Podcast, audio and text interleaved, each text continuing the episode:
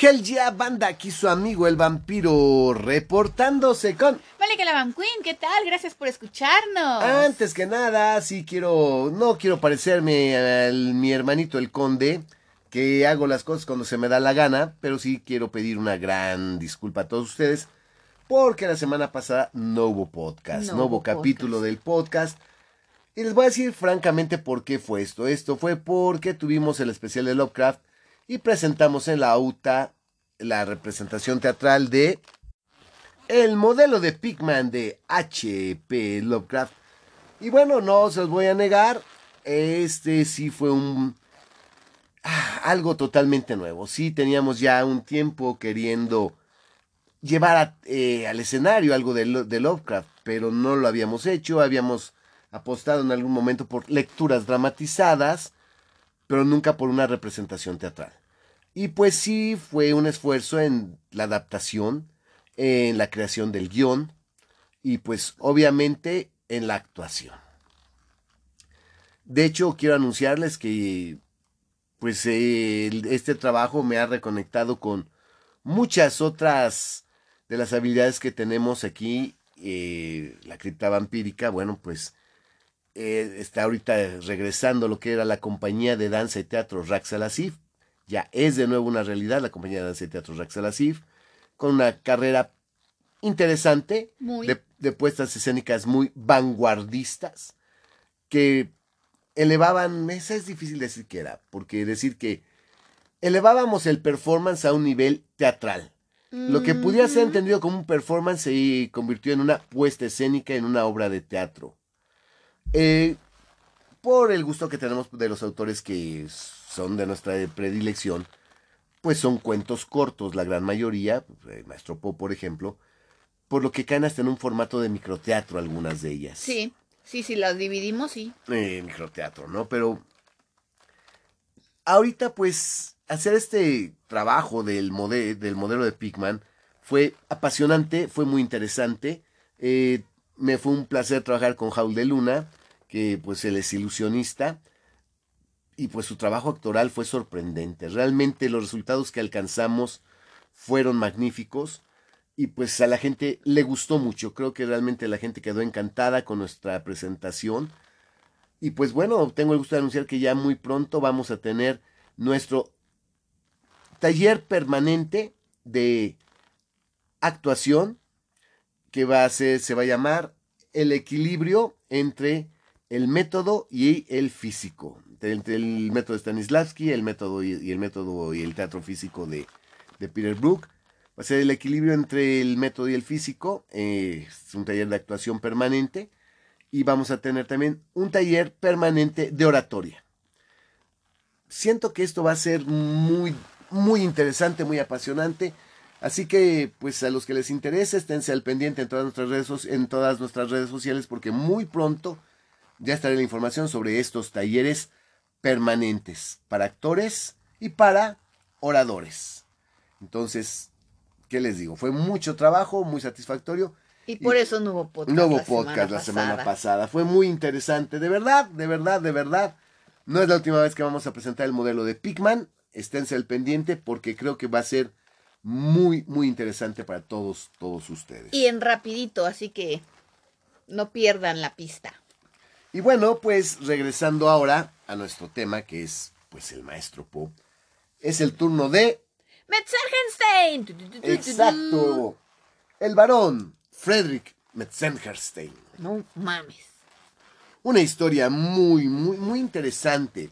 Eh, así como críptica, diría, ¿no? Así como que eh, parece, a mí, a mí sí se me antoja este cuento así como sacado de las fantasmagorianas, así como con ese eh, sabor así de los eh, cuentos de hadas, de folclores, de... Me gusta muchísimo, así como que sí, este sí es como bien gótico.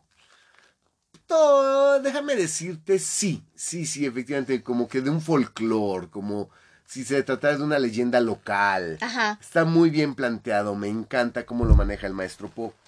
Y bueno, esta es una historia que pues finalmente vamos a tratar con una vez más algunos temas que pues ya han escuchado en otros capítulos de este podcast. Que es obvio que se, que se repitan, ¿no? Pues sí, porque el maestro Poe pues en ese momento estaba tal vez él muy obsesionado o estaba muy adentrado o muy empapado de, este, de estas filosofías, de estos estudios, ¿no?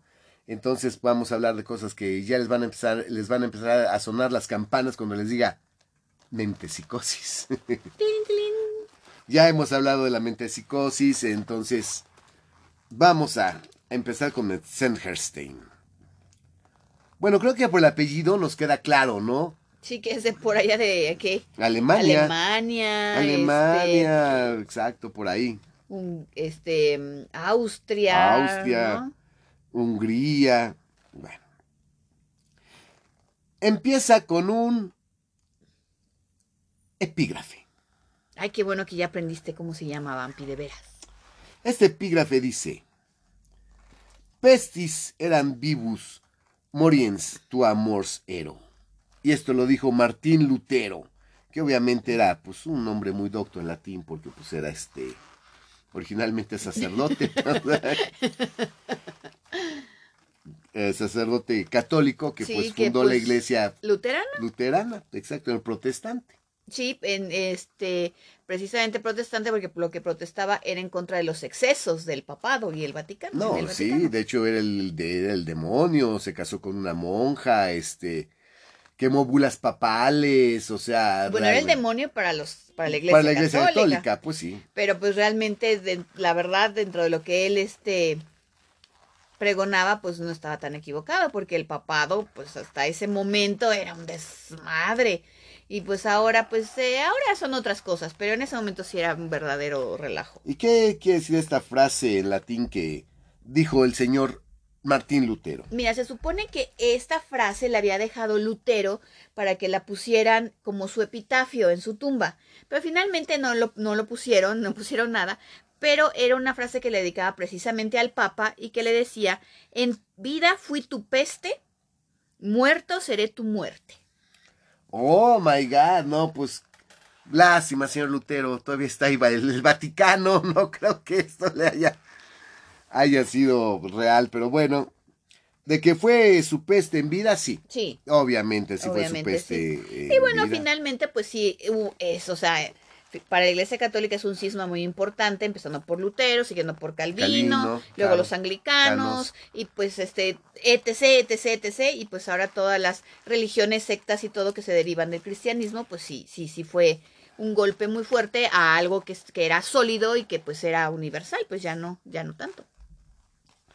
Bueno, aquí el punto es que eh, nos da este epígrafe y nos, ya saben que el epígrafe por lo regular trata de decirnos en pocas palabras de qué va a tratar la historia, ¿no? Claro.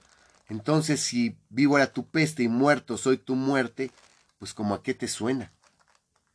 ¿Como que nos vamos a, vengar? No, pues eh, no sé, como que... Como que aunque me muera... Conmigo vas a perder siempre. Conmigo vas a perder siempre. Que yo consumaré mi venganza hasta a un muerto. O que, no, pues, muerto te seguiré persiguiendo. Que conmigo te chingas. O sea, que conmigo te chingas. O sea, Ok, mira, no, seamos sinceros. A ver, por favor, por favor, por favor, piensa, piensa bien. Eh, sí, vivo, vivo fui tu peste. O sea, vivo te, te estuve chingando, te estuve dando en la madre, estuve jodiéndote. Y muerto, seré tu muerte y te voy a joder todavía peor, o sea. Entonces Lutero dijo, pues conmigo te chingas. Le dijeron, señor Lutero, no podemos decir, eso. Entonces dijo, ah, bueno, entonces voy a decir... Pestis eran vivus, moriens tu amor cero. Exacto. Les voy a leer como, toda, como siempre el primer párrafo, aunque no creo poderlo leer también, pero bueno, ahí les voy. ¿Por qué? Ah, ya sé por qué. El horror y la fatalidad han estado al acecho en todas las edades. ¿Para qué entonces atribuir una fecha a la historia que he de contar? Ok, el maestro Po de nuevo. ¿Por qué ocurrió esto? No me pregunten. ¿En qué época fue? No me pregunten. Pasó. Eso me encanta. Mira, yo no entiendo por qué todos los putos pendejos directores cinematográficos que han llevado a la pantalla, pues no entienden eso. Nos vale verga cómo la conoció. Nos vale verga lo que ocurrió antes. Nos importan 50 kilómetros y hectáreas de camote lo que ocurrió. todos los pinches directores te inventan un pinche cuento chino, meloso, aburrido, pendejo y pedorrero Para, Para- entender cómo llegamos a un punto, a un punto ¿no? que es donde el maestro Poe empieza y el maestro Poe claramente en todos los cuentos dice, no me acuerdo y no me importa. ¿Para qué le ponemos fecha? Eso no importa. No me pregunten cómo ocurrió.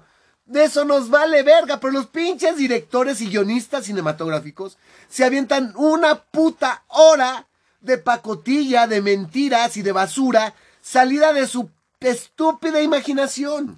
Pues sí, por eso son largometrajes, porque tienen que cubrir un determinado número de minutos.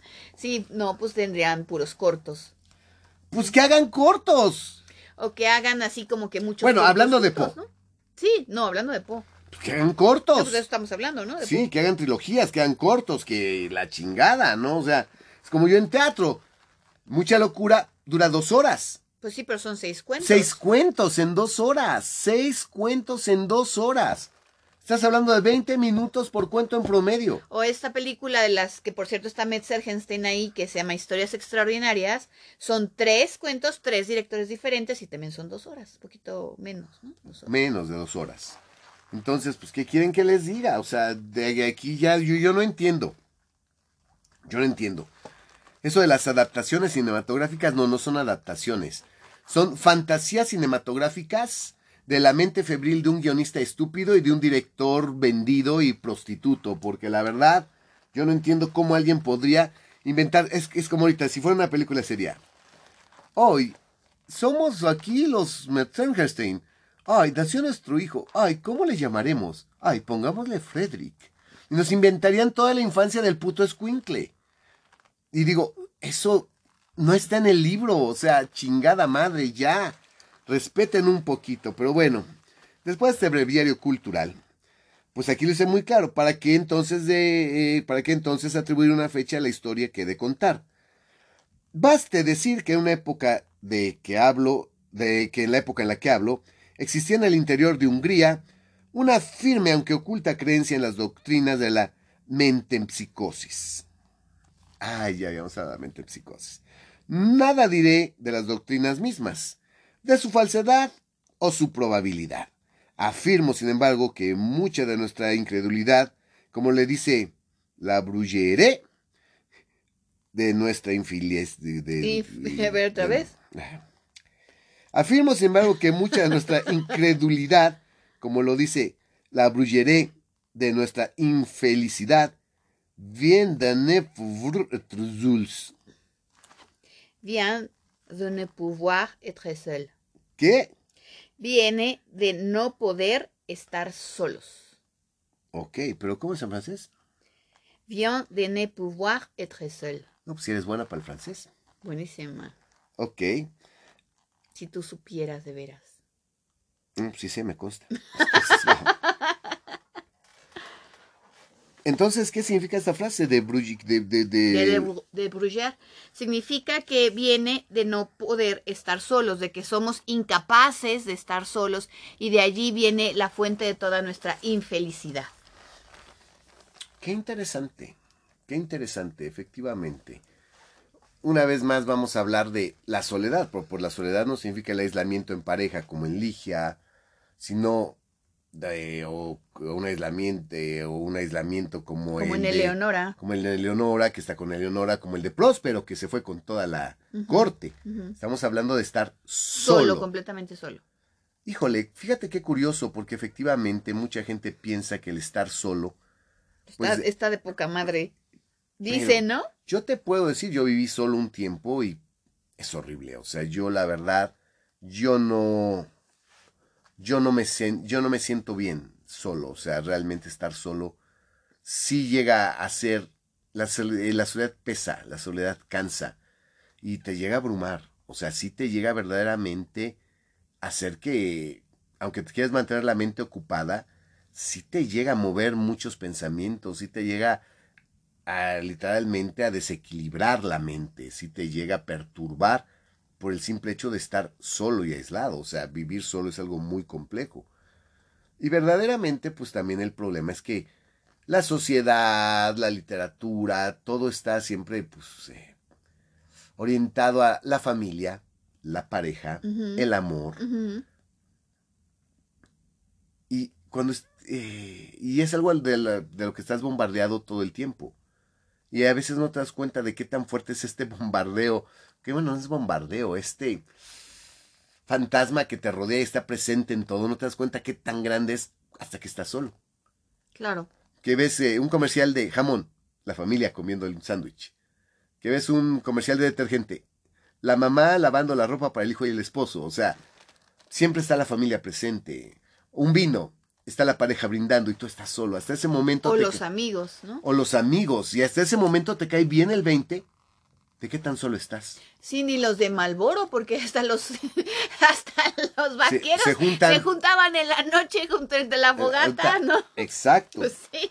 Entonces, esta idea de que, pues, no estar solo es muy interesante.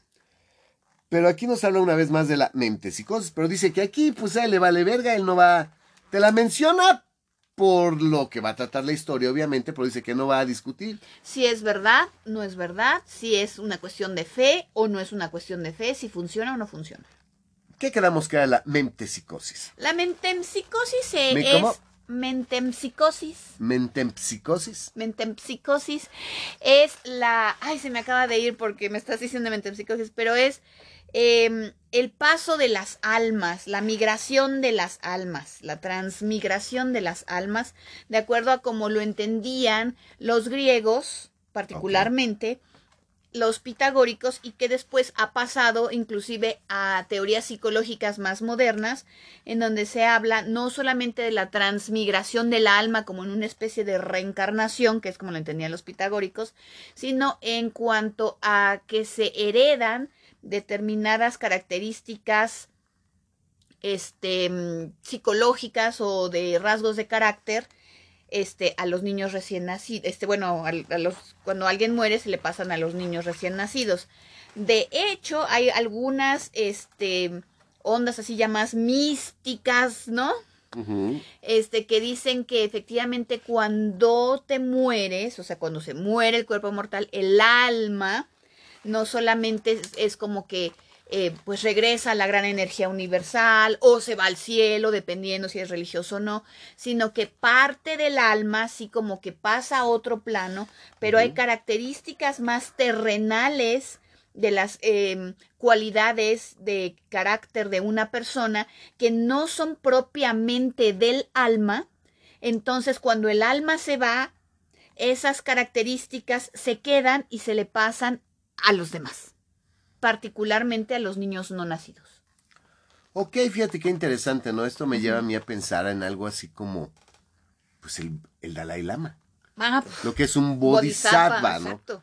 Porque, bueno, finalmente, lo interesante es que según lo que son los brahmanes, pues eso es lo que hace el alma. El alma pasa de un cuerpo a otro, a otro, a otro. Y de hecho en el brahmanismo, pues no únicamente de humano a humano, sino que lo normal es que si el humano se portó mal y se hizo de karma, el alma pase a un animal. Esa es la diferencia básicamente entre lo que es el brahmanismo, por ejemplo, o el budismo, por ejemplo, que son estas disciplinas pues, de más allá de la India y más orientales, con eh, las doctrinas y las filosofías griegas. Porque en las griegas, si es alma y es de un hombre, este vuelve a reencarnar en otro hombre, en otro hombre. Aquí en el brahmanismo no, puede ser que reencarnar en un animal, y, de animal a animal y ser hombre vuelve a ser un privilegio. Claro. Sí. Eh, pero al hablar de un bodhisattva es alguien que ya alcanzó la iluminación, que ya vivió el nirvana, ya alcanzó ese estado. Y cuando muere... Pues ya no debería reencarnar. pero decide reencarnar.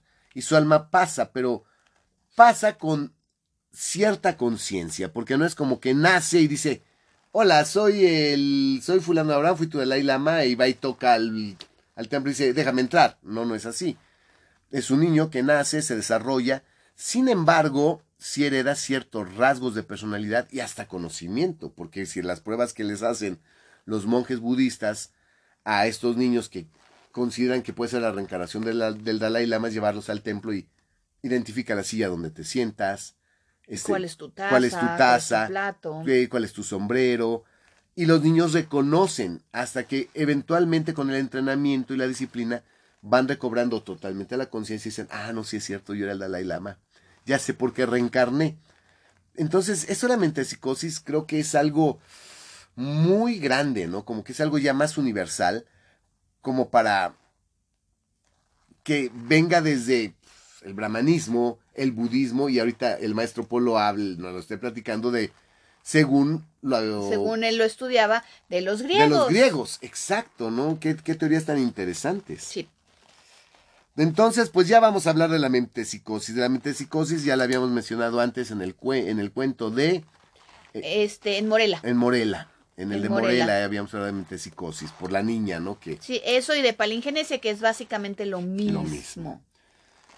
Continuamos. Pero en algunos puntos la superstición húngara, superstición, aproximaba mucho al absurdo.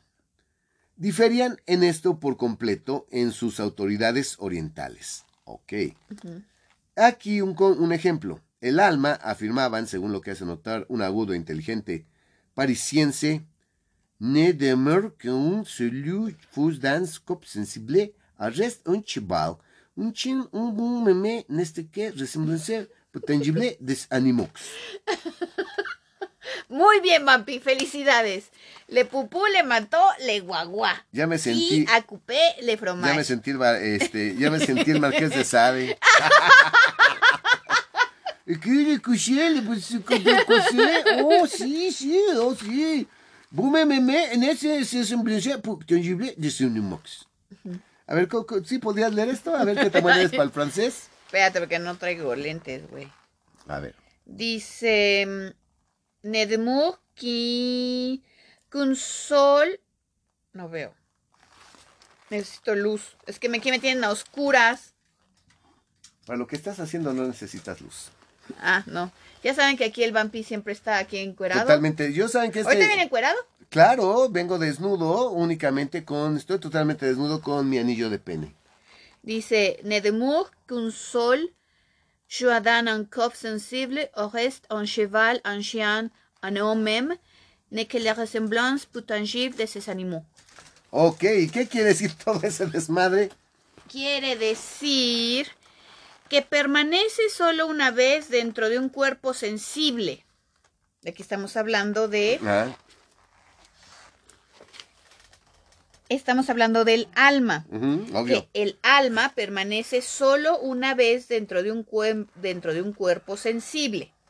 En cuanto al resto, un caballo, un perro e incluso el hombre no es más que una vaga semejanza de dichos animales. Es lo que está diciendo, es la contraposición a la mente en De los húngaros. Sí, que es lo que los húngaros creían que pues igual el alma se le podía meter a un animal.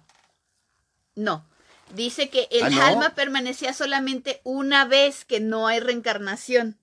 Que si ya perdió el alma, es igual que cualquier animal, aunque sea un hombre ah, ok. ah, mira, yo no lo había entendido así. A ver, yo había entendido otra cosa. Que es, es que está en francés, yo no entiendo. Te estoy creyendo a ti nada más. Dice, el alma permanece solo una vez dentro de un cuerpo sensible que es la diferencia con la mente en psicosis, que es la transmigración del alma. Pues eso quiere, eso quiere decir. Creo que gente pendeja no debe de escribir sobre la transmigración del alma, ¿eh? O sea, les digo la verdad, o sea, para conceptos pendejos que está el conde, pero bueno. En fin. Pero bueno, eso, eso es lo que yo entendí. ¿Y por qué nos habla de esto? Bueno, voy a seguir con esto. Aquí, hasta aquí es donde les voy a leer. Las familias de Berlifitzing y Metzengerstein hallábanse enemistadas desde hacía siglos. ¿Los quiénes? Berlifitzing y Metzengerstein. O sea, los Montesco. Y los Capuleto. Los, este, ¿cómo se llamaban? Los McCoy. Hatfields. Hatfields. hallábanse enemistadas desde hace siglos. Jamás hubo dos casas tan ilustres separadas por una hostilidad tan letal. El origen de aquel odio parecía residir en, unas, en las palabras de una antigua profecía. Esa, eso sí está bien críptico. Es que aquí yo lo que no quiero, a ver, lo que quiero que entiendan es, imagínense tener una pinche enemistad con una familia por una profecía.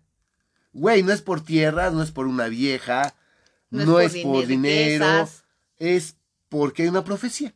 Y por eso nos odiamos, por una profecía. Bueno, pues por una profecía, ¿quién es el que mandó este este, no mandaron matar a todos los niños, Herodes no mandó matar a todos los niños por una profecía, a todos los recién nacidos, y este, ¿no? ¿Y cuántas, por cuántas profecías no han mandado matar gente? Yo vi la película La Profecía y nadie murió. ah, no, y la niñera no se ah, murió. bueno, no, en el cine. En el cine nadie murió por la profecía. Ah, en el cine, No ah. es la profecía. ¿Qué decía esta profecía? Ajá. Un augusto nombre, un augusto nombre, sufrirá una terrible caída cuando, como el jinete en su caballo, la mortalidad de Metzengerstein triunfe sobre la inmortalidad de Berlifitzing.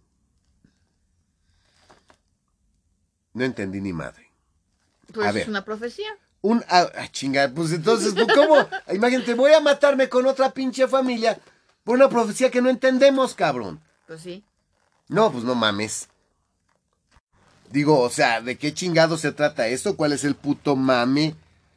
Bueno, a decir verdad, ver. para mí también me quedó muy oscura la profecía. Y aún después de leer el cuento, y aunque entiendo perfectamente bien la anécdota y sé qué es lo que pasó, No te queda la profecía no me queda clara, la neta. Un augusto nombre sufrirá una terrible caída, como si un jinete, como cuando se cae un jinete de su caballo, cuando la mortalidad de Metzengerstein triunfe sobre la inmortalidad de Berlifitzing. Yo entiendo eso, me queda muy claro dónde está la inmortalidad y la mortalidad, pero yo no creo que ninguno realmente haya triunfado sobre el otro y a los dos se los cargó la chingada, pero ver. ya me adelanté. Vam- vamos, vamos a ver. No, ya te adelantaste, pero aquí viene lo interesante. Pues creo que tenemos que seguir Sí, para tratar de entender qué chingados pasó aquí, porque está la verdad de la verga. Aquí, bueno, vamos a irle resumiendo. No creo que terminemos en este, aunque quién sabe. Cabe decir aquí que estos dos, eh, estas dos familias, pues son de las familias, pues, pudientes, obviamente, de esta región. Y pues tienen la pinche desdicha de que se odian, pero son vecinos. Están muy cerca uno del otro. Dice el maestro Po que tú, desde las ventanas de los Berlifitzing, podrías alcanzar a ver las ventanas de los Metzengerstein. exacto. Que efectivamente este, están muy cerca, se, se, se pueden ver.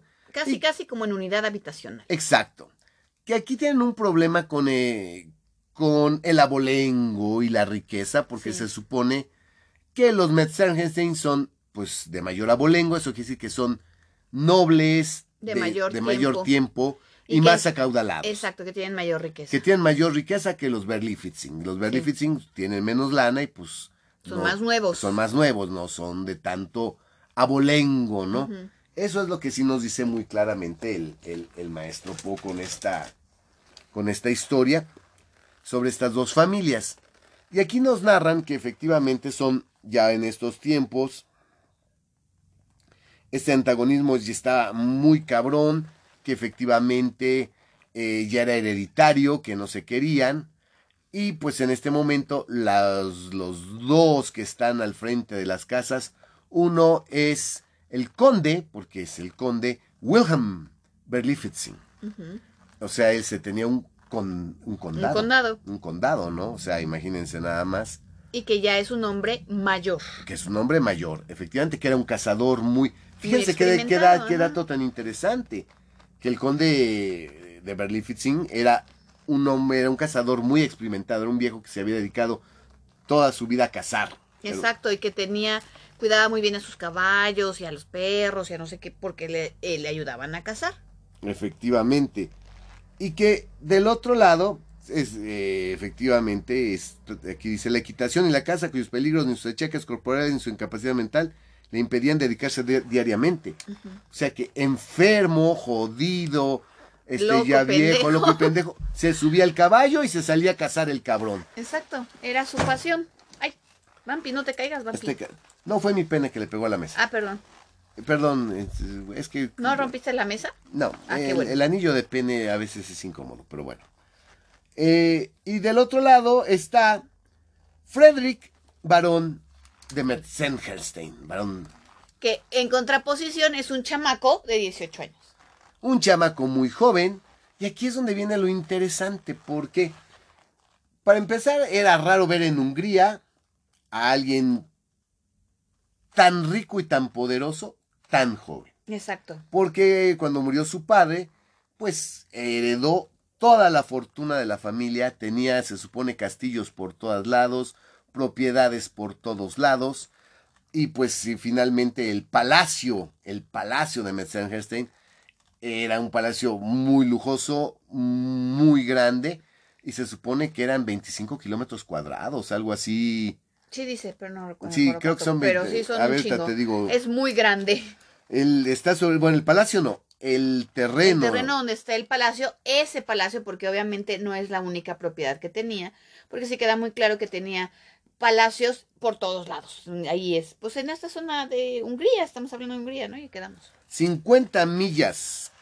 Un circuito de 50 millas. O sea, pues sí, 50 millas son 25 kilómetros Más, aproximadamente. más o menos de, como de, pues sí, de ¿Alrededor? diámetro, ajá. Sí, cuadrados. O sea, No sé, ajá. 25 kilómetros, imagínate. O sea, del centro al al límite 25 kilómetros, cabrón. O sea, Es mucho. es pues, demasiado. O sea, que, que tenía jardines y que pues, era un lugar muy interesante y muy acaudalado. Sí, ahí sí es donde que te paras a donde tu vista da y más para allá, ¿no? Pues sí, hasta donde está la casa de los Berlifitzing. Exacto, ya que ves el palacio de los Berlifitzing que se ve a lo lejos y se, se- ahí ya no. Ya no, exacto.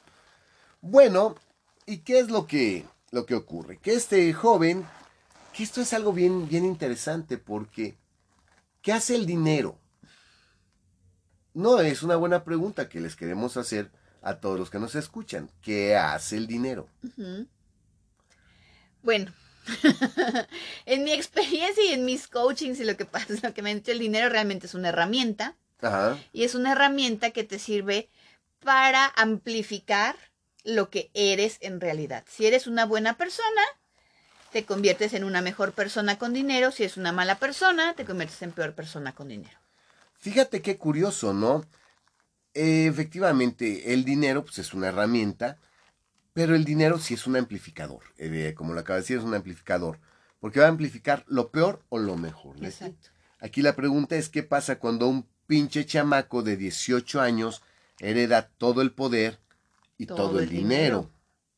sin experiencia de vida o sin la experiencia de vida suficiente, porque por mucha educación que le haya dejado la familia, porque obviamente si era un era noble y iba a heredar todo esto, pues obviamente su educación se debió haber este basado en to- en en todas las diferentes disciplinas, pues para que pudiera ser un buen este varón y pudiera este administrar todos los bienes que le habían dejado. Pero a todo eso que yo no que no queda claro No, obviamente No Lo que claro. queda, lo que sí queda claro es, que el cabrón es un, culero. chamaco, Es un chamaco de 18 años y es un culero. culero. que es un cabrón cruel, que es un cabrón hijo de la chingada, que es un cabrón despiadado, que es un cabrón traicionero, que es un cabrón que no piensa, que es un cabrón que se da a todos los vicios. Otro William Wilson, ándale, un William, Un Wilson. William Wilson. Aunque aquí ya no... Pero con, con mucho más varo que William Wilson Aquí y el- más poder. el maestro Po no, no se toma el tiempo para describir todo lo que hacía como con William Wilson, ¿no? No. Pero si te dice que las orgías eran verdaderamente vergonzosas, que lo que ocurría en esas orgías era ya, ya era vergonzoso, ¿no? Y que sus actos de crueldad eran famosos y que este cabrón, la gente no confiaba en él por ser un cabrón traidor, culero y poca madre, que era un güey cruel y hijo de la chingada este Frederick, este varón de Metzengerstein. Entonces, eh, queda, es, es interesante pensar que pues finalmente alguien tan rico pues terminara siendo un criminal, además de todo. Porque ya eh, que el poder le permitiera hacer muchas cosas, pues no quita que también llegaba a cometer actos hasta criminales. Claro. que Que, pues- la justicia no lo persiguiera por su eh, posición o porque, pues, igual Nadie- a nadie, nadie se enteraba, ¿no? Nadie sabía o nadie era capaz de denunciar. Pues esa es otra cosa, pero de que sí ya había casos muy graves en las conductas de este muchacho, Ujú. 18 añero, pues es obvio. Es obvio. Bueno, entonces, ¿qué es lo que, lo que ocurre? Viene la anécdota hor- horrorosa que pues una noche está este señor eh, que no queda claro, aquí nuestro pues muy vago. Está Fred, Frederick en uno de los aposentos de su palacio viendo unos tapices que están colgando, cubriendo unas, unas, este, unas paredes, y le llama mucho la atención un tapiz en particular en el que se describe a un Berlifitzing, a un sarraceno, eh, un Berlifitzing que está siendo derrotado, está tirado en el piso y que está muriendo bajo la espada o daga de un Metzengerstein. Y el caballo del que fue derribado está parado viendo cómo su amo está siendo asesinado. Exacto, que es teoría, este tapiz es una representación de la profecía. Ok. Este tapiz, pues bueno, finalmente está el Berlitzing tirado en el piso, el Messengerstein se lo está chicalando y el caballo está triste viéndolo. En ese momento se sabe de un fuego, que hay un gran incendio en la caballeriza de lo en, el palacio. Las caballerizas. caballerizas del de los Berlitzing. Que también aquí no queda claro, se entiende que dentro de toda la bola de mamadas que hacía este chamaco, pues dijo, ay, quémenles las caballerizas, pero no hay prueba de que el Metzgergenstein haya mandado quemar las caballerizas. Pero pues entre el chisme y la especulación, pues ahora además de todo, incendiario. Incendiario el hijo de la chingada, ¿no? una raya más al tigre.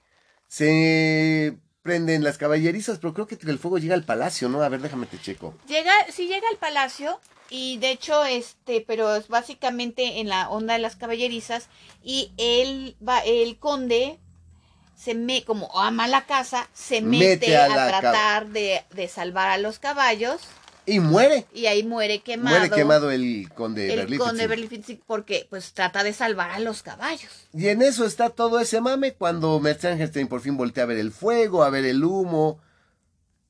Y se entiende que murió Berlifitzing. Voltea a ver el tapiz de nuevo y resulta que hay un cambio en el tapiz. A chingar. Está igual el, el, el, matando al Berlifitzing pero el caballo ya no está agachado triste viendo a su, a su amo morir, sino que el caballo está derecho, enderezado y viendo de frente y que los ojos parecen estar vivos y está viendo a Metzengerstein. O sea, imagínate nada más. Y está el otro, pues sí, como que sí se espanta, como que sí dice, ¿qué pedo? ¿Qué pasó aquí? Y en eso le dicen, oiga, señor, venga, tenemos una cosa que enseñarle.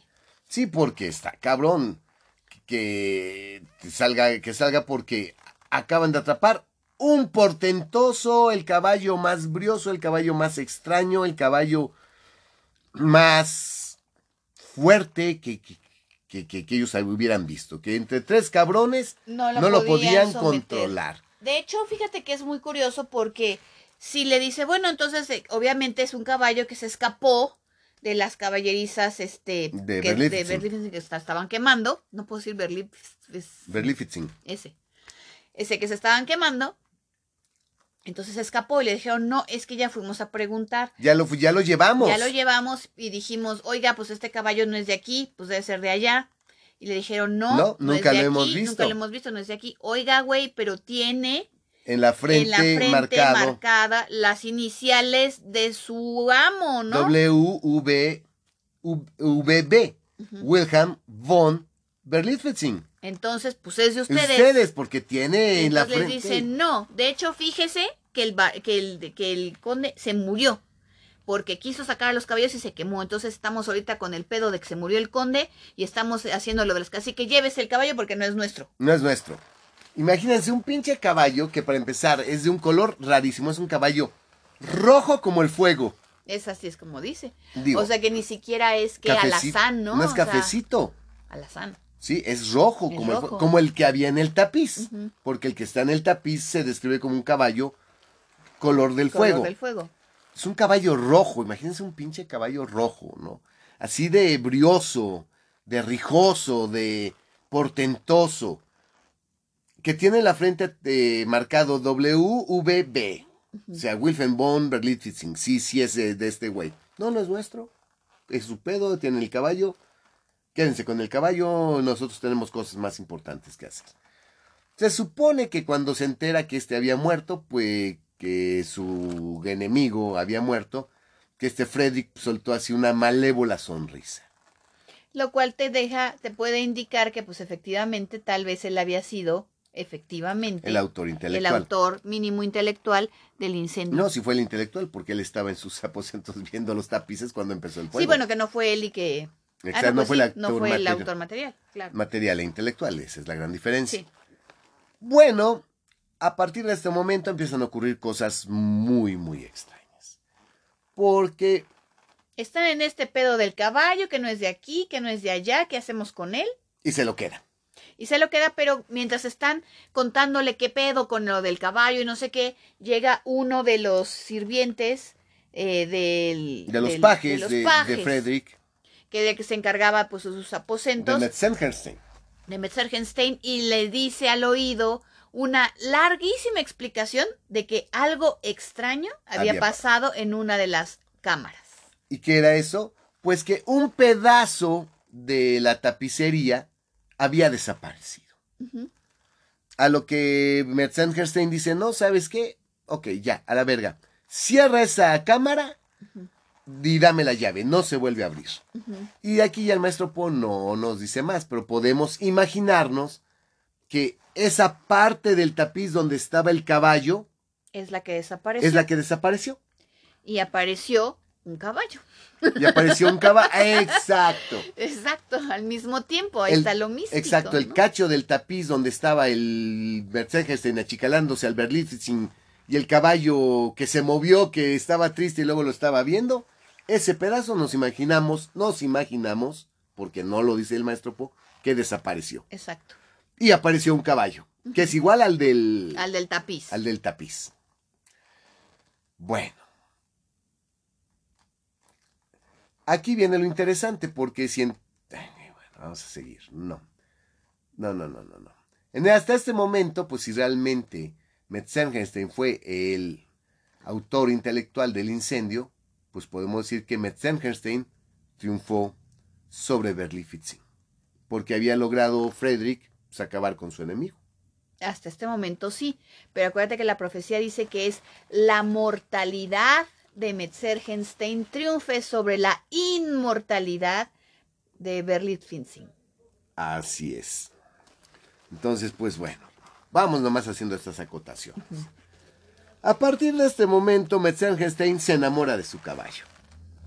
Sí, porque además es tan brioso que realmente, como ya dijo el vampi, entre tres güeyes no lo pudieron someter, lo traían nada más, le echaron las sogas encima. Y una cadena. Y una cadena y no sé qué. Y él dijo, a ver, quítenle la cadena, quítenle la chingada, no sé qué. Y se lo lleva él a las caballerizas y aparentemente al único que podía, que podía montarlo, el único que podía domarlo, el único que se le podía prácticamente acercar al caballo era Metzgergenstein.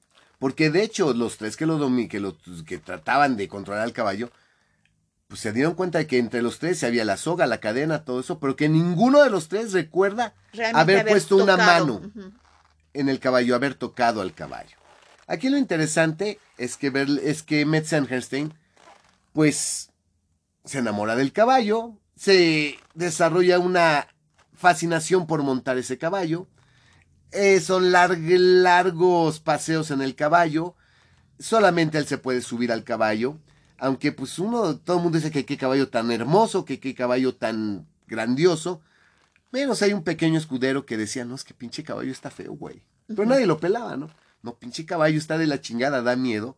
Y de hecho ese escudero decía, es que cuando Metzengerstein se sube, yo veo que le viene un pequeño como que escalofrío, un pequeño, este, quebranto, un pequeño, una sacudidita, un temblor en todo su cuerpo cada vez que se sube. Como que no les, de momento no tan agradable, sino hasta que está arriba es cuando ya, ya se siente bien montando el caballo.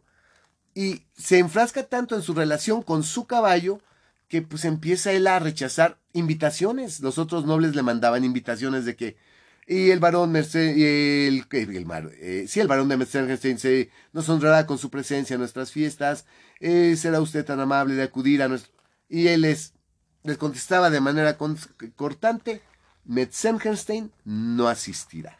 Sí, ya ni siquiera les mandaba realmente una, como se pues, trataba de la etiqueta de la época, una disculpa, así mejor nada más, sino que ya así casi de cajón en cualquiera le decían, Metzengenstein no asistirá, o sea, vaya usted chinga su madre, me, me vale verga su fiesta, no voy. Y pues obviamente como les empezó a contestar así de esa manera tan displicente, pues lo dejaron de invitar. Lo dejaron de invitar porque decían, bueno, pues este cabrón no quiere ni siquiera la compañía de, de sus pares. Prefiere el caballo porque cuando no lo estaba, no, lo estaba montando, lo estaba alimentando, lo estaba bañando, lo estaba cepillando, lo estaba atendiendo. Vivía para el caballo. Incluso se oyó a la viuda del infortunado conde de Berlín sin expresar la esperanza de que el varón tuviera que quedarse en su casa cuando no deseara estar en ella, ya que desdeñaba la sociedad de sus pares y que cabalgara cuando no quisiera cabalgar, puesto que prefería la compañía de un caballo. Pues sí, ahí sí ya habló más bien el veneno. Pues sí, pero güey, está de la chingada. Porque pues finalmente pues seguían siendo casas enemigas, ¿no? Sí. Metzengenstein no, no, irá a la casa, Metzengenstein no concurrirá, Metzengenstein no asistirá. O sea, date una idea, ¿no? Eh, había quien hablaba de una melancolía extraña por parte de Metzengenstein y pues los médicos también empezaron a especular sobre su estado de salud. Todo esto pues se volvió común, que él se hizo más retraído, se aisló de la gente, estaba en esta relación con el caballo, aun cuando no quería cabalgar, iba a cabalgar, aunque él quisiera estar en su casa, necesitaba, tenía la necesidad de salir. Esto yo creo que lo que nos quiere dejar de saber es que de alguna manera el caballo tenía una especie de control sobre sobre Metzengerstein, ¿no? De que pues no quieres cabalgar, no, güey, ven y cabalga, ¿no? No quiero salir, ven y vamos a salir, o sea, como que sí tenía un control fuerte sobre Metzengerstein. Y pues de hecho, un, eh, una noche pasó algo espantoso de que nada más de repente salió Metzengerstein de sus aposentos. Sí, de la nada. De la nada salió corriendo, se subió a su caballo y se fue en chinga. Claro que esto pues ya estaban acostumbrados todos a que... A que le entraran esas cosas. Ay, ¿a dónde va el señor? Ah, ah va con el caballo, ya. Ok, déjenlo. Déjenlo, pues ya que no pasa nada, ¿no? Y en eso, lo que Metzengerstein andaba ahí cabalgando en la madrugada, ya altas horas de la noche, pues empezó un fuego en su palacio. De la nada también. De la nada, un fuego de la nada. ¿Y qué pasó con este fuego? Bueno, pues se volvió incontrolable, no pudieron apagarlo. No, porque para cuando se dieron cuenta de qué tan de, de que estaba incendiándose el castillo, pues ya no sabía, no había mucho que, que No, porque ya las paredes ya empezaban a cuartearse, ya estaba bastante avanzado el fuego. Y en eso, por la avenida de Robles que llevaba al, al palacio, porque es el palacio de Mercedes ven venir a un jinete con una cara de desesperación el caballo en una carrera terrible, porque se supone que aparte de todo lo que sorprendía también las, eh, las aptitudes de este caballo, que daba unos saltos larguísimos, más allá de lo imaginable, más allá de lo que pudiera considerarse que era normal que brincara un caballo, que este caballo realmente brincaba encabronadamente a distancias. Venía el caballo a toda velocidad y que se veía la desesperación en la cara del jinete que venía sin sombrero, con la ropa revuelta, por detener al caballo que tenía los labios mordidos del, del miedo y la desesperación y que el pinche caballo no se detuvo, no se detuvo, no se detuvo. Era Metzengenstein, obviamente, montando el caballo, color fuego. El pinche caballo brincó el puente sin pedos y se metió al palacio en llamas. Ay, mira si va a alcanzar en una. Qué bueno. Este, al palacio en llamas y todavía subió la escalera para irse hacia donde estaba el epicentro, ahí el, fuego en todo su esplendor, con todo y... y caballo y jinete. Con todo y Frederick montado. La gente se sorprendió porque pues al ver el humo que, es, venía, que salía del incendio, pues lo que se formó en el cielo fue la figura de un colosal caballo. Ah, cabrón. Ah, cabrón. Exacto. O sea. pues ahí quedó Frederick. Y sí entiendo lo de la inmortalidad, porque creo que es muy claro que al morir el, conde de Berlín, lo que pasó fue que su alma se metió al caballo, pero no a un caballo, sino al caballo del tapiz. Exacto. Al caballo del tapiz, El ¿no? caballo del tapiz. Que era el caballo de la profecía. Así es. Salió del tapiz y ese caballo con esa inmortalidad Así es. de, de, de este que, que se convirtió en inmortal porque pasó su alma a ese caballo del tapiz, dominó a Metzgergenstein hasta llevarlo a la muerte. Así es. Pero aquí lo que yo no entiendo de la profecía es cómo triunfó Metzgergenstein Sobre sobre, Berlín. Berlín. Eso es lo que yo no entendí. Pues es que Porque yo hubiera entendido Es que triunfó, que en el primer en el primer intento, cuando cuando cuando bueno, en teoría mató, cuando en teoría mató a a Berlitzing, y bueno, bueno, cuando Sí, el incendio. Pero la profecía dice que triunfará la mortalidad de Metzgergenstein sobre la inmortalidad. Sí, en el de primer momento. Y pero al fin, al momento final triunfó el otro. Triunfó el otro, exacto.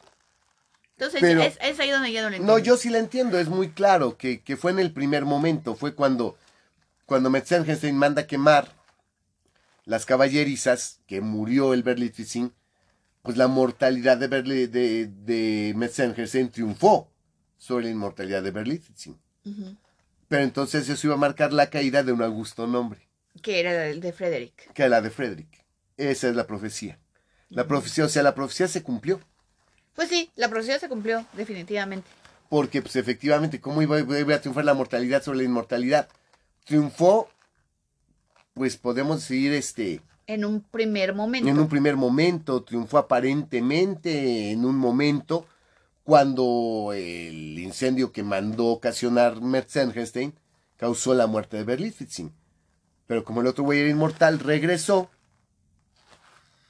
y lo mató. Y lo mató. Y fue la caída del augusto nombre. Entonces sí, creo que sí hace sentido la profecía. Solo que está en dos partes. Está no la puedes ver al final. No. No está en dos partes, porque pues realmente la profecía es la caída del Augusto nombre cuando Cuando Pase esto. haya pasado esto. Y eso pasó. O sea, la primera parte de la profecía pasó, que fue cuando Metzengerstein eh, logró acabar con Berlifitzing. Y al final, pues vino la caída de Metzengerstein Que también. era el Augusto nombre del que habla la profecía. Por eso en vida fui tu peste y en, y en, y en la muerte Será la tuya. seré la tuya. Tal cual. Una vez más, el maestro Po nos lleva a un mundo de venganza, Sí, es una venganza. una venganza de un odio tan cabrón que pues aún después de la muerte se hace patente, aún después de la muerte se puede sentir esa desesperación por acabar con el enemigo y dices, wow, o sea, y aquí está una mente, me- me- mente en psicosis, está involucrada, ¿no? De que Sí, no, y de una manera muy particular, porque efectivamente no pasó otro ser humano, pasó a otro animal, pero de una forma muy particular y muy rara, porque era un animal de un tapiz. de un tapiz, porque las características del animal eran tan extrañas que no parecía ni siquiera humano. Bueno, humano, bueno, este, bueno, animal. un animal real, era un caballo normal. rarísimo, porque Ajá. era del color del fuego. Sí, imagínate un caballo así rojizo, ¿no? O sea, he visto caballos cafés que le tiran, pero así que digas parece de fuego, pues no, ¿eh? Pues no. Y que al final en el humo, que pues ya es liberador, que podría ser el descanso total, ya la se acabó esta maldición, se ve la figura de un gran caballo, ¿no? O sea, como que ese sí ya fue el final de todo. Y pues las dos casas perdieron. Finalmente sí perdieron a, pues a sus a, a sus jerarcas. Y pues aquí yo creo que ya se acaba el lineaje.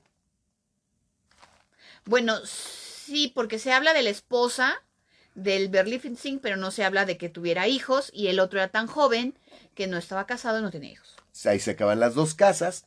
Y efectivamente, cuando Metzengenstein logró vencer a Berlifitzing, fue el final de Metzengenstein. Bueno, interesantísimo, verdaderamente me encanta, me encanta, me encanta Metzengerstein. Difícil, no está tan sencilla. Y bueno, hay una película interesante al respecto, como ya dijiste, en la que Jane Fonda, de hecho, hacen a Metzengerstein mujer. Muy recomendable, pero, perdón, en el capítulo de, Del cine. del cine hablaremos más al con más, respecto. ajá, con más calmita. al- con más calmita al respecto.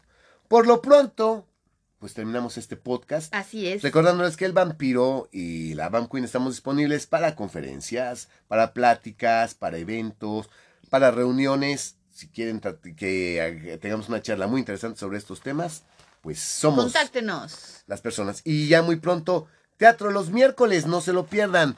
Nos vemos hasta la próxima, banda. Hell yeah. Hasta la próxima.